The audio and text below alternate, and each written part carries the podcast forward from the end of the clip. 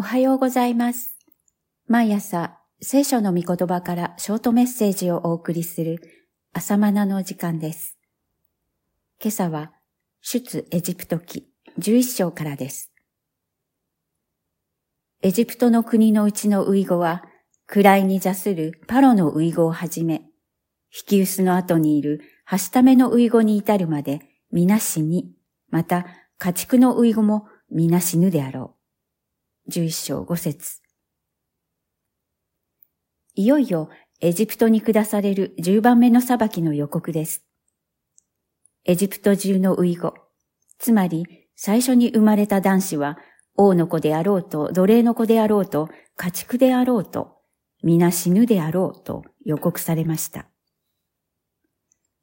パロにとってはこれが最後通告です。悔い改めの最後のチャンスです。このエジプトに対する裁きは、世の終わりに臨む最後の審判を予表しています。九章の記事を参照してください。すべての人は、その罪ゆえに神の裁きを受けなければなりません。罪のあるままでは死の刑罰から逃れることはできません。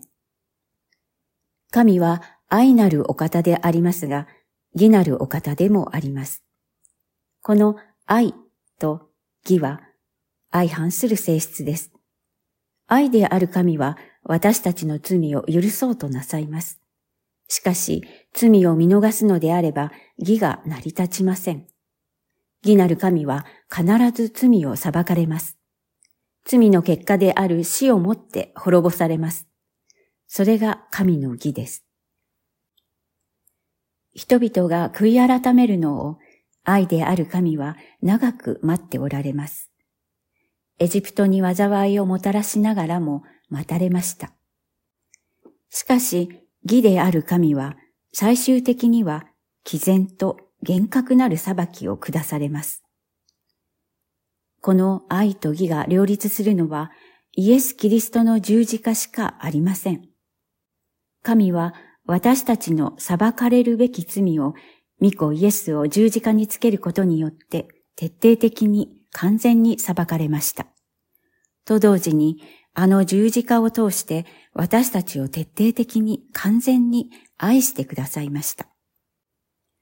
旧約聖書には憐れみ深い神が描かれていたり、逆に恐ろしいほどの怒りと裁きの神が描かれていたりします。どちらも神の本当のお姿です。